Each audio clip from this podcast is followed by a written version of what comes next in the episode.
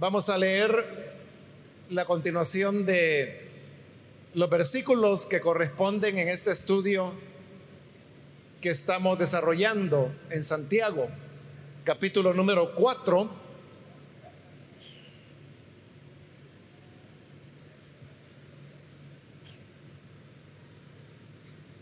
Dice la palabra de Dios en Santiago capítulo 4, versículo 7 en adelante. Someteos pues a Dios, resistid al diablo y huirá de vosotros. Acercaos a Dios y Él se acercará a vosotros. Pecadores, limpiad las manos y vosotros los de doble ánimo, purificad vuestros corazones, afligíos y lamentad y llorad. Vuestra risa se convierte en lloro y vuestro gozo en tristeza. Humillaos delante del Señor y Él os exaltará.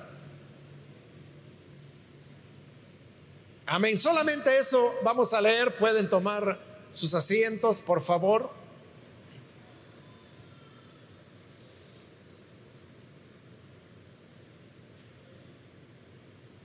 Hermanos, el día de hoy seguimos adelante con el estudio de este capítulo 4 de Santiago.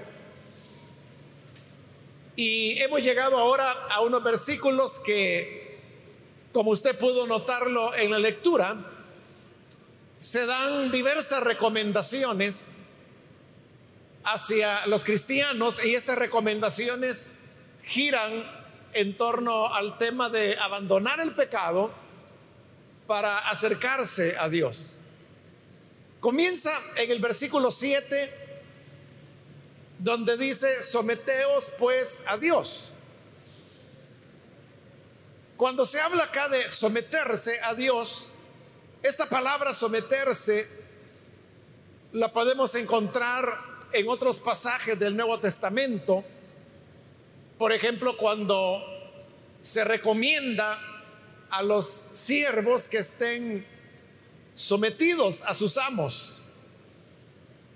O cuando se recomienda, por ejemplo, a las personas en general someterse a las autoridades. Sometimiento significa ponerse debajo de algo o de alguien, en este caso es Dios, porque se nos está diciendo, someteos pues a Dios. Entonces significa ponerse debajo de Dios, pero con el propósito de hacer lo que Él nos pide y tener una actitud de obediencia hacia su palabra. Cuando se nos invita a someternos, dentro de esta expresión, uno puede entender que también se está hablando que en los seres humanos hay un espíritu o un principio de rebelión en contra de la voluntad de Dios. Si no hubiera esa rebelión, entonces no habría necesidad de estar pidiendo sometimiento. Pero si se pide sometimiento es porque el ser humano naturalmente está inclinado y tiende a rebelarse contra Dios. Es como que a un alumno, por ejemplo, sus padres le pidan que tiene que someterse a su maestro o a su maestra, o puede ser dentro del hogar, cuando al hijo o a la hija se le pide que se someta, por ejemplo, a las recomendaciones que da su mamá, su papá, su abuelo, la abuela, quien sea.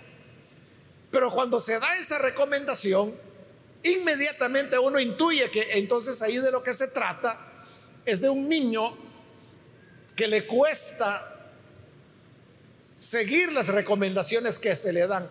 Y por ese espíritu rebelde que tiene es que se le pide que se someta. Lo mismo ocurre con el ser humano. Tenemos la inclinación a rebelarnos contra Dios y por eso se nos pide que nos sometamos. Debe haber en nosotros sujeción hacia lo que Dios nos pide en su palabra. En este mismo versículo 7, después de haber pedido sometimiento a Dios, nos pide rebeldía contra Satanás, porque dice, resistid al diablo. El vocablo que se está utilizando allí en el griego para y que ha sido traducido como resistir tenía una connotación militar en el uso que se le daba en el idioma griego. Y fue en ese sentido que la palabra fue colocada dentro del pasaje.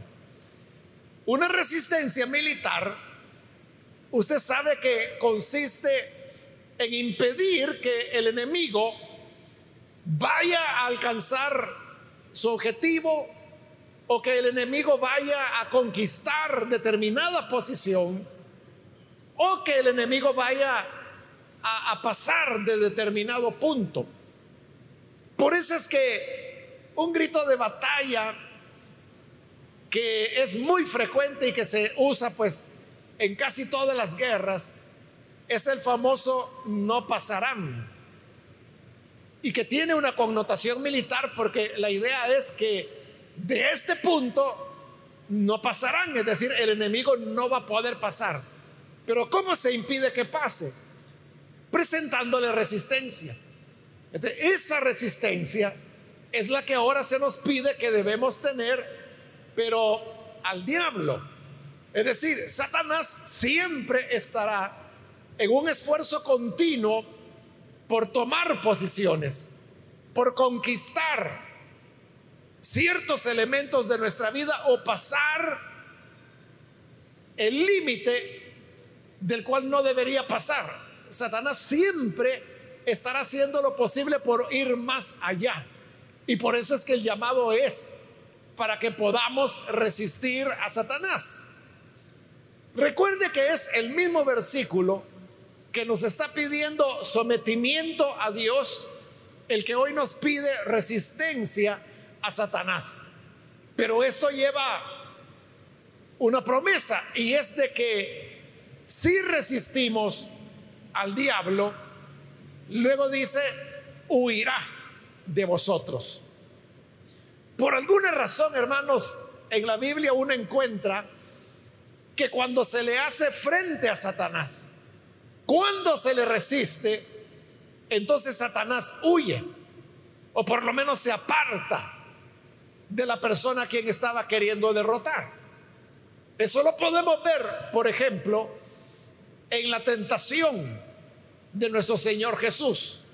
Satanás llegó en tres ocasiones consecutivas a tratar de tentar a Jesús, precisamente porque Satanás quería pasar la línea y tomar control de la vida de, del Señor. Pero usted sabe que en las tres ocasiones el Señor lo resistió con la palabra de Dios, diciéndole, no solo de pan vivirá el hombre, sino que de toda palabra que sale de la boca de Dios.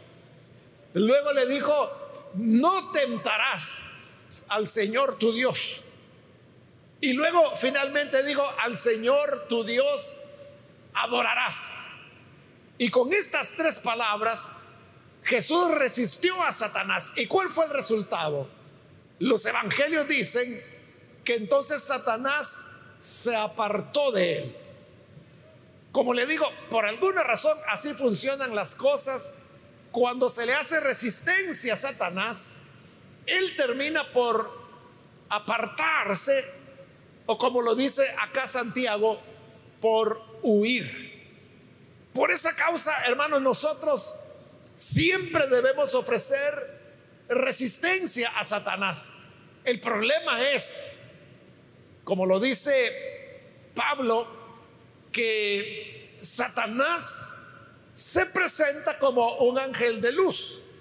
El diablo nunca se presentará delante de nosotros como el diablo que es, sino que siempre tomará alguna apariencia, como lo dice ahí Corintios, como un ángel de luz, pero en otras ocasiones el diablo puede presentarse en la persona de un amigo, de un aparente buen consejo, como por ejemplo cuando Jesús anunció su muerte y entonces Pedro, el apóstol, le dijo, Señor, que de ninguna manera esto te vaya a ocurrir.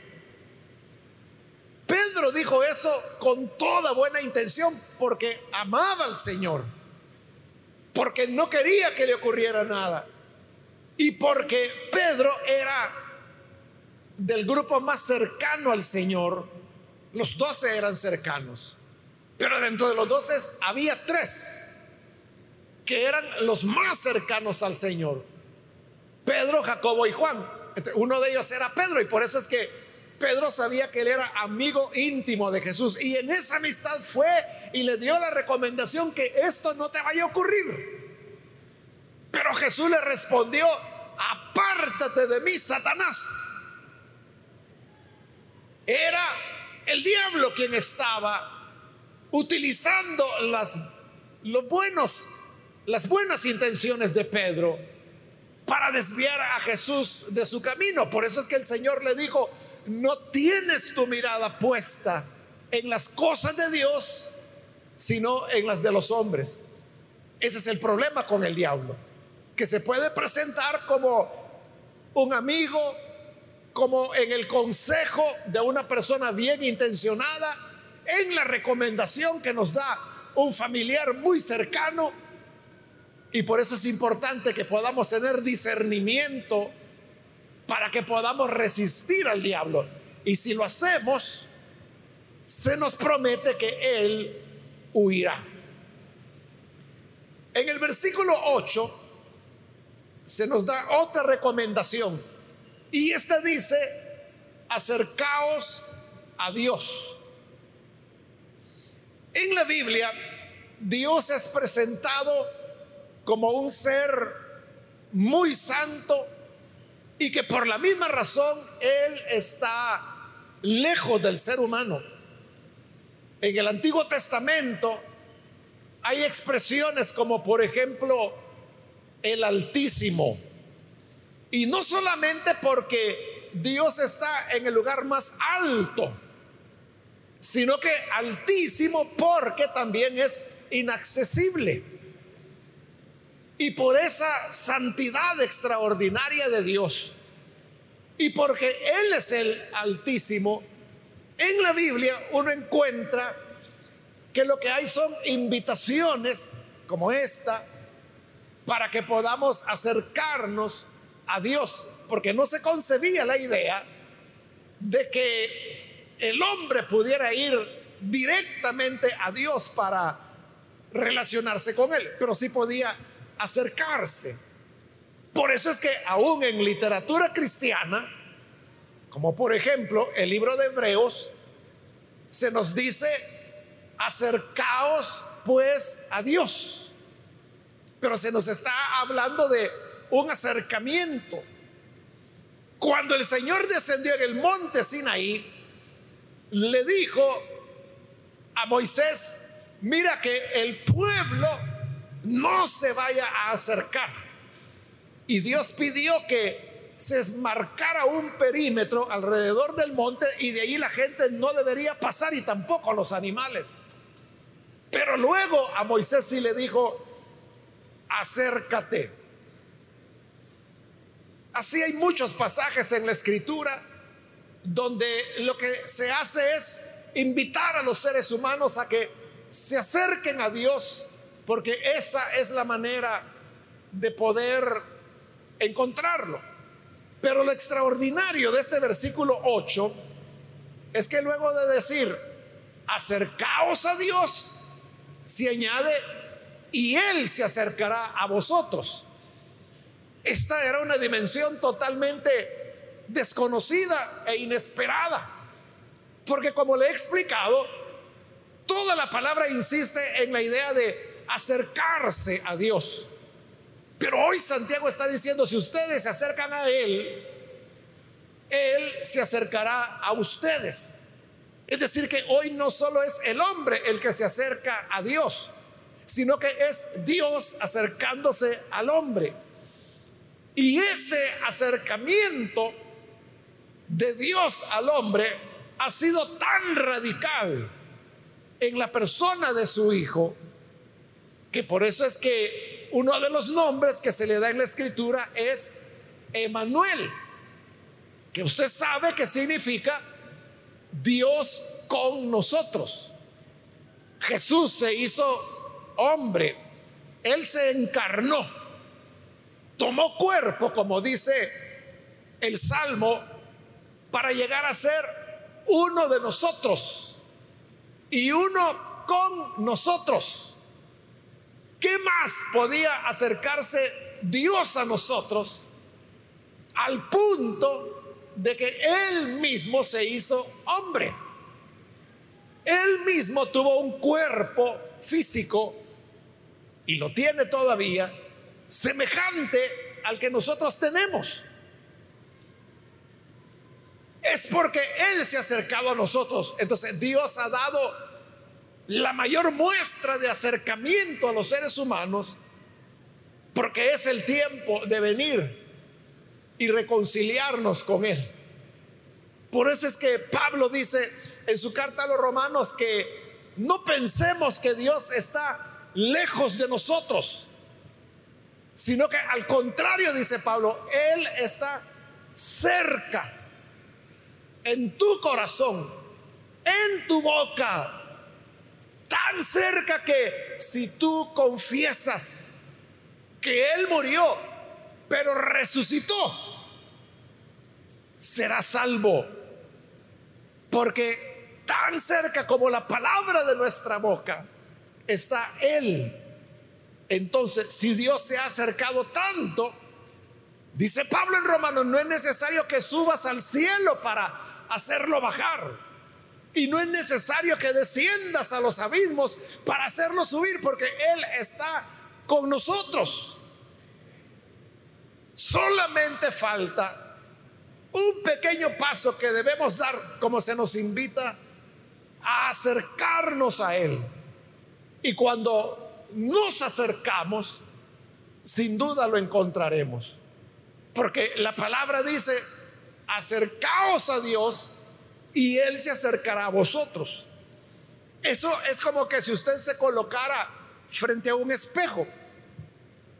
Si se coloca a dos metros del espejo, la imagen suya se está reflejando también a dos metros, pero hacia el fondo de la imagen.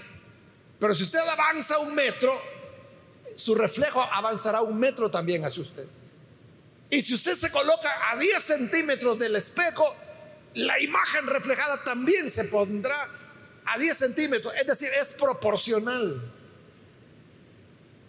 Lo mismo que nosotros nos acercamos al espejo, la imagen se acerca a nosotros. Así es Dios. Acercaos a Dios y Él se acercará a vosotros. Luego en el versículo 8 dice, pecadores, limpiad las manos. Es un llamado a abandonar el pecado y a buscar la, la pureza. ¿Por qué dice ahí limpiar las manos?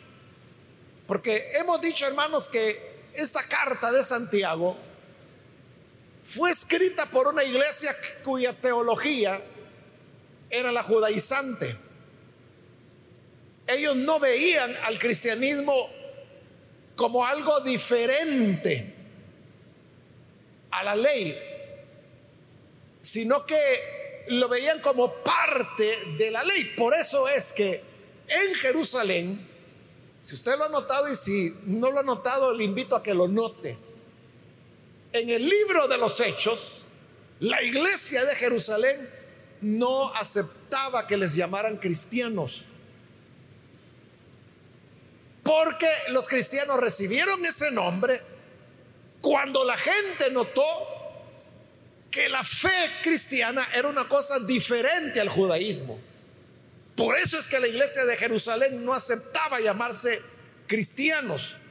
Y si usted va al libro de los hechos, usted verá que ellos se hacían llamar el camino.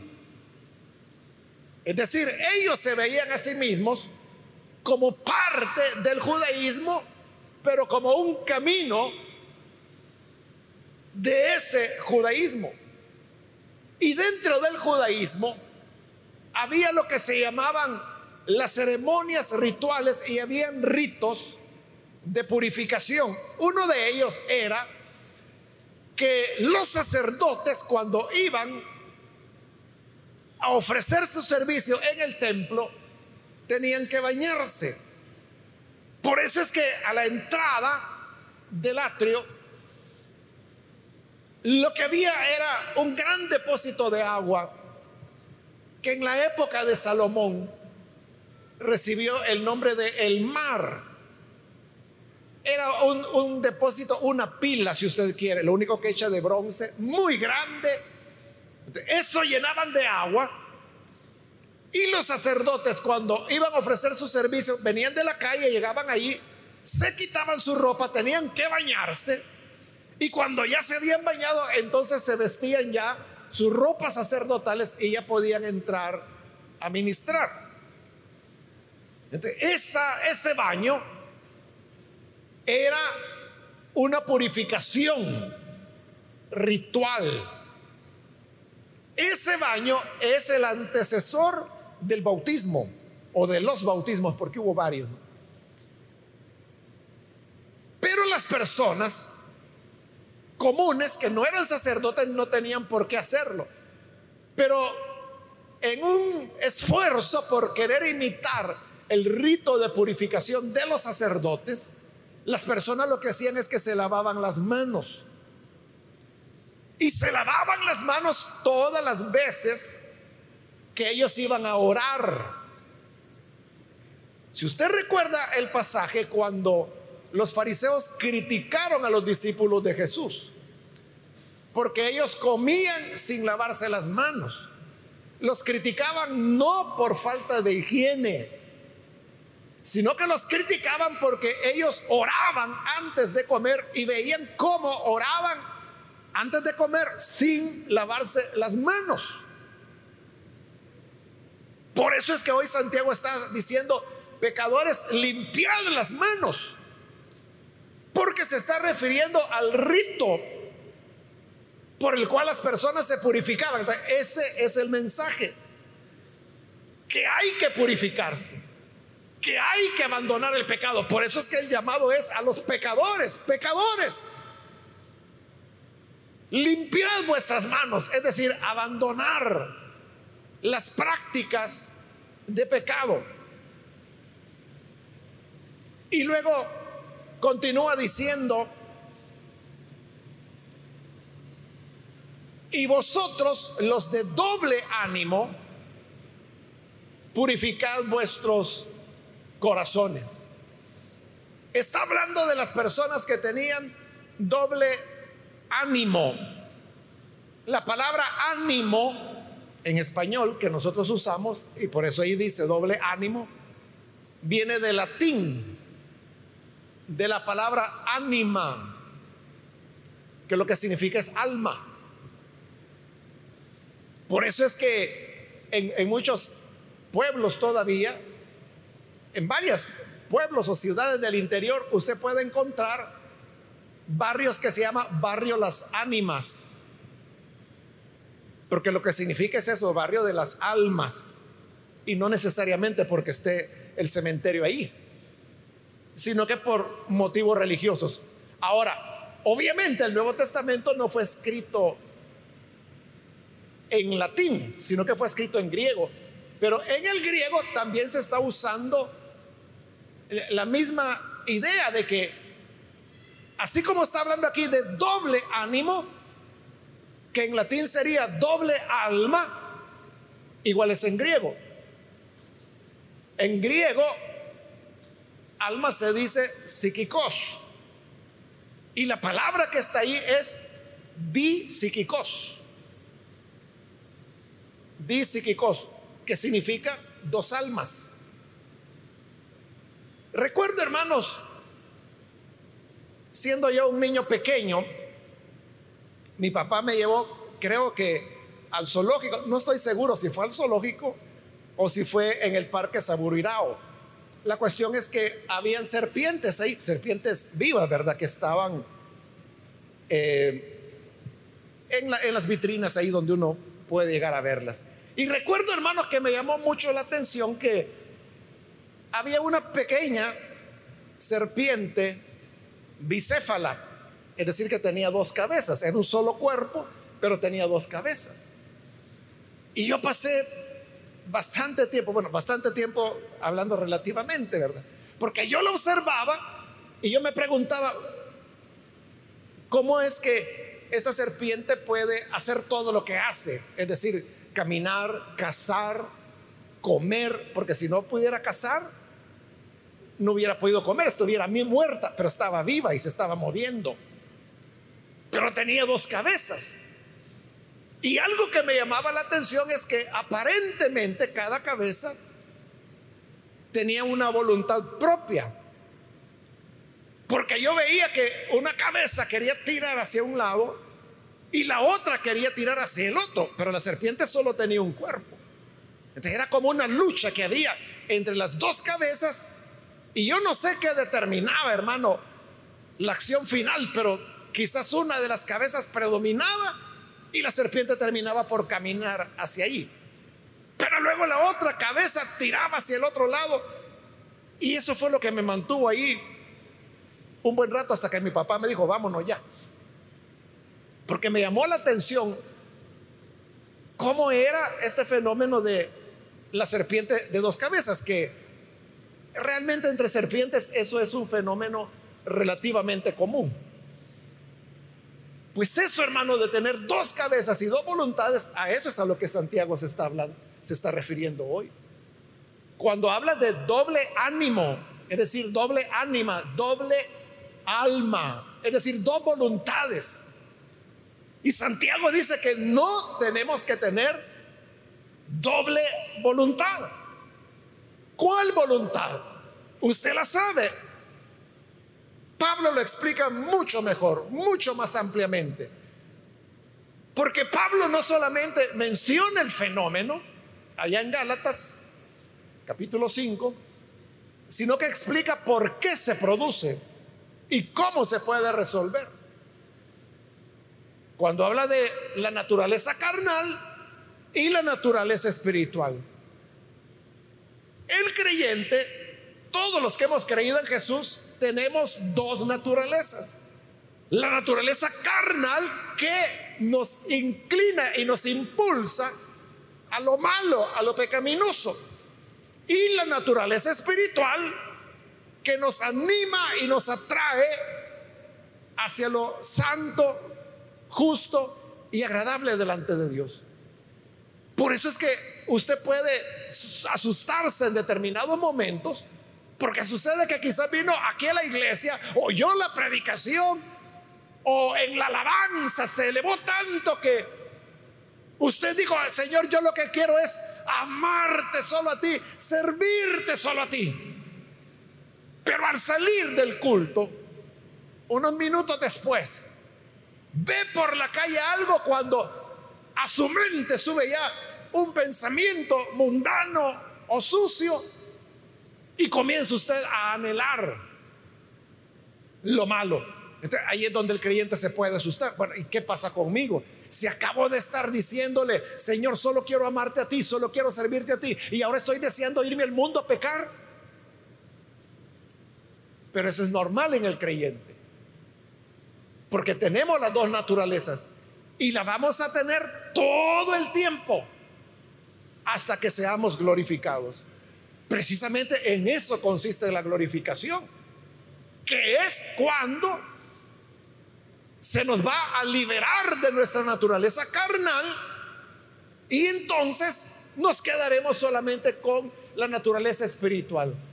Pero mientras estemos en la tierra, como lo dice Pablo en Gálatas 5, nosotros tenemos que sembrar para el espíritu, es decir, fortalecer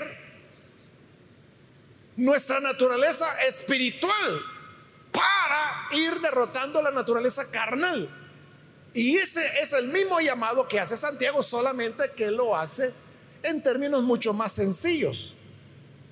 En una frase, cuando dice, los de doble ánimo, purificad vuestros corazones. Purificar significaba limpiar, o sea, ¿de qué nos alimentamos? ¿De qué nos alimentamos? Haga cuenta el caso que usted tiene en su casa una boa, una serpiente, y tiene un perrito. Y sucede que usted lo que hace es solo alimentar a la boa. Le lleva ratones y ratas a la boa, pajaritos, para que la boa se los coma y la boa crezca y la boa se haga fuerte. Y en cambio el perrito no le da nada. Entonces, ¿qué va a pasar dentro de tres meses? Que el perrito se va a estar muriendo ya porque no lo alimentó. Y en cambio la boa va a estar fuerte que de un bocado se va a comer al perrito. Entonces, ¿qué es lo que nosotros alimentamos en nuestro corazón? Porque si una persona lo que hace es juntarse, por ejemplo, con amigos para tener pláticas vulgares, y hablan solo eso, vulgaridades, o se relaciona con personas que solo hablan de droga o que solo hablan de inmoralidad, está alimentando la naturaleza carnal. O peor, hermano, si hubiera alimentar con elementos más obscenos, ¿qué va a pasar? La naturaleza carnal se va a fortalecer y va a vencer, va a derrotar al creyente. Por el contrario, si como dice Santiago, purificamos el corazón y lo que hacemos es hablar, pero hablar de la palabra de Dios, hablar, como dice la escritura, lo que sea necesario para la edificación de los demás. Si nuestras pláticas son puras, si lo que introducimos en nuestra mente por nuestros ojos es santo, es lo agradable delante de Dios, es lo justo, entonces nuestra naturaleza espiritual se va fortaleciendo. Entonces lo que va a ocurrir es que la naturaleza espiritual terminará por someter a la naturaleza pecaminosa. Y ahí es cuando se lleva una vida en el espíritu, como la llama Pablo. Santiago, como le digo, es mucho más sencillo y él simplemente lo que dice es, los de doble ánimo, los que tienen dos, dos seres dentro de ellos, purifiquen su corazón para que sea la naturaleza espiritual la que triunfe. Versículo 9 continúa dando instrucciones para el arrepentimiento. Dice tres cosas. Primero, afligíos. Segundo, lamentad. Tercero, llorar. ¿Qué es afligirse? Creo que no necesitamos explicación.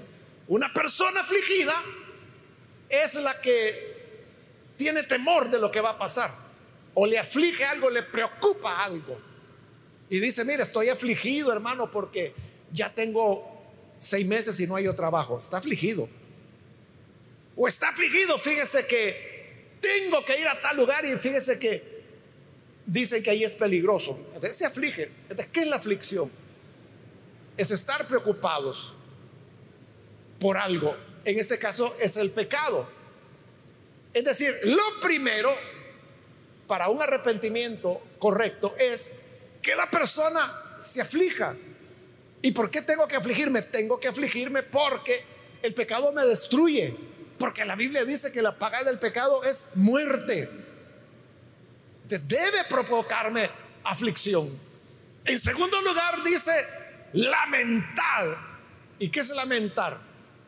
En este caso, hermanos, la palabra lamentar se está utilizando como se utilizaba en el Antiguo Testamento, que era hacer endechas. Las endechas eran las expresiones de dolor. Y a veces podían ser poemas, pero la mayor parte de veces eran cantos cuando moría una persona. En expresión de dolor por la pérdida de una persona fallecida, las personas endechaban o lamentaban. ¿Cómo se lamenta una persona cuando perdió a su ser querido? Cada quien es diferente, ¿verdad? Cada quien maneja su dolor de acuerdo a su personalidad y de acuerdo a la forma como fue educado. Pero usted sabe que hay personas que dicen, ¿por qué te fuiste? Yo tenía que haberme ido antes. Otros dicen, ¿por qué me dejas solo? Otros dicen, estos médicos inútiles no pudieron ayudar a mi mamá. Cada quien lamenta, como le digo, de acuerdo a sus particularidades. Pero es eso, lamentar algo que es irreparable. Entonces, después de la aflicción, dice Santiago, hay que lamentar. Lamentar que pecamos. Es lo que Jesús le dijo a las mujeres. Se recuerda cuando él iba cargando su cruz, según el Evangelio de Lucas. Y dice que había unas mujeres en el camino que estaban llorando por él. Y le decían, ay, pobrecito el Señor, ay, que lo van a matar, ay, que lo van a crucificar. Y el Señor llegó delante de ellas y le dijo, mujeres, no lloren por mí. Lloren por ustedes mismos y por sus hijos. Por lo que vendrá. El Señor dijo, está bien que lamenten, pero no por mí, lamenten por sus propios pecados. Lamenten por los pecados de sus hijos. Y después de la lamentación dice, llorar. A este llorar es el que Jesús se refirió también cuando allá en las bienaventuranzas, Él dijo, bienaventurados los que lloran, porque ellos serán consolados. Entonces la felicidad de llorar es la felicidad del pecador que se arrepiente y por eso llora. Vuestra risa se convierta en lloro y vuestro gozo en tristeza. Lo que Dios desea, hermanos, es que las iglesias sean lugares de lloro, de tristeza, porque es lo que está diciendo ahí. No quiero con esto, hermanos, decir de que de que nunca nos vamos a gozar. Claro que hay momentos de gozo en la alabanza, en la predicación, en las oraciones. Y cuando usted sale dice, qué gozoso estuvo el culto. O sea, eso está bien, así es. Pero debe haber momentos en los que el gozo tiene que convertirse en llanto. Y es cuando las personas reconocen sus faltas se afligen, lamentan y entonces lloran. Y cuando hay ese lloro, es que el Señor dijo, felices, porque ellos serán consolados. Consolados con el perdón que solamente el Señor puede dar. Y termina esta lista de recomendaciones con el versículo 10, cuando dice, humillaos delante del Señor y Él los exaltará. Que es como volver a lo que inició cuando nos invitaba a someternos a Dios. Hoy se nos dice humillaos delante de Dios y Él los exaltará. Así es como funciona el reino de Dios. Jesús lo dijo y aquí lo está diciendo Santiago. Ya lo había dicho también en el versículo 6. Dios resiste a los soberbios y da gracia a los humildes. Entonces, el que se enorgullece, el que se exalta, el que se echa flores a sí mismo, será humillado. El Señor terminará por humillarlo. Por el contrario, el que se humilla, afligiéndose, lamentando y llorando, el Señor dijo, ese será exaltado. Que Dios nos ayude para que nosotros podamos tener una actitud humilde delante de Dios, dispuestos a humillarnos delante de Él, con la promesa de que Él nos exaltará. Amén. Vamos a cerrar nuestros ojos.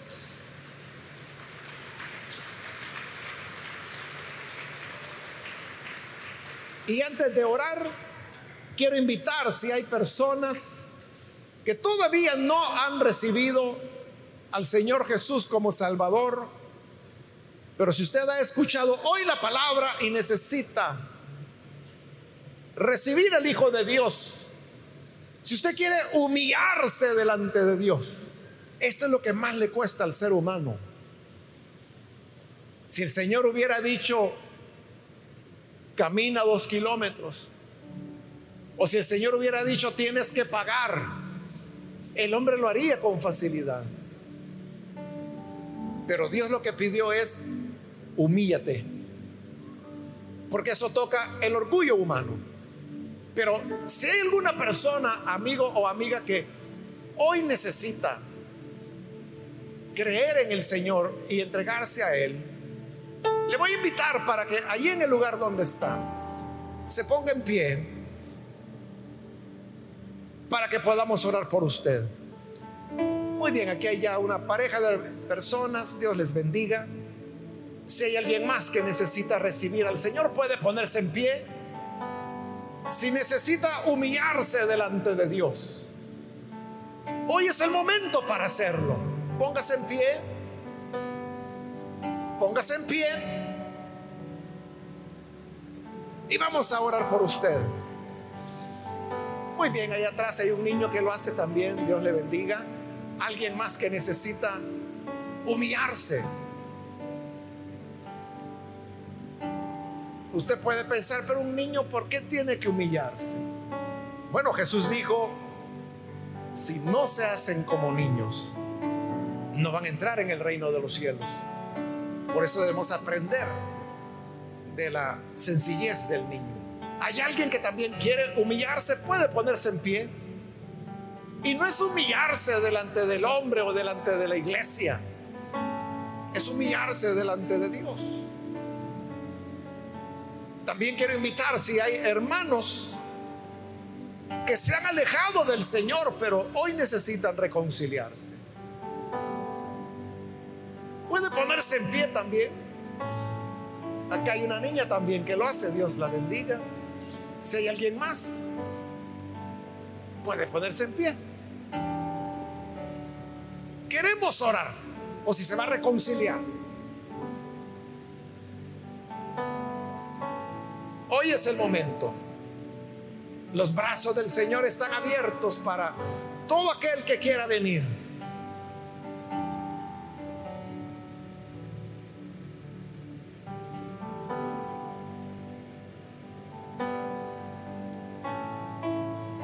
Vamos a orar al Señor entonces si no hay nadie más. Y que el Señor nos ayude para que siempre vivamos en humildad delante de Él. Y a usted que nos ve por televisión también le invito para que se una con estas personas en esta oración. Señor, gracias por aquellos que aquí en este lugar y a través de los medios de comunicación se están uniendo a esta oración para creer a tu palabra, para recibirte, Señor, como Salvador. Por eso, Señor, hoy queremos pedirte que manifiestes tu gracia a cada persona que hoy se postra ante ti, se humilla. Y tenemos, Señor, la confianza de que al que se aflige, lamenta y llora, tú lo consuelas y lo exaltas. Trae, Señor, esa exaltación sobre los que hoy se humillan y ayúdanos a nosotros, a tu pueblo, a vivir de acuerdo a tu voluntad, caminando cada día en humildad ante ti. Por Jesucristo nuestro Señor lo pedimos. Amén.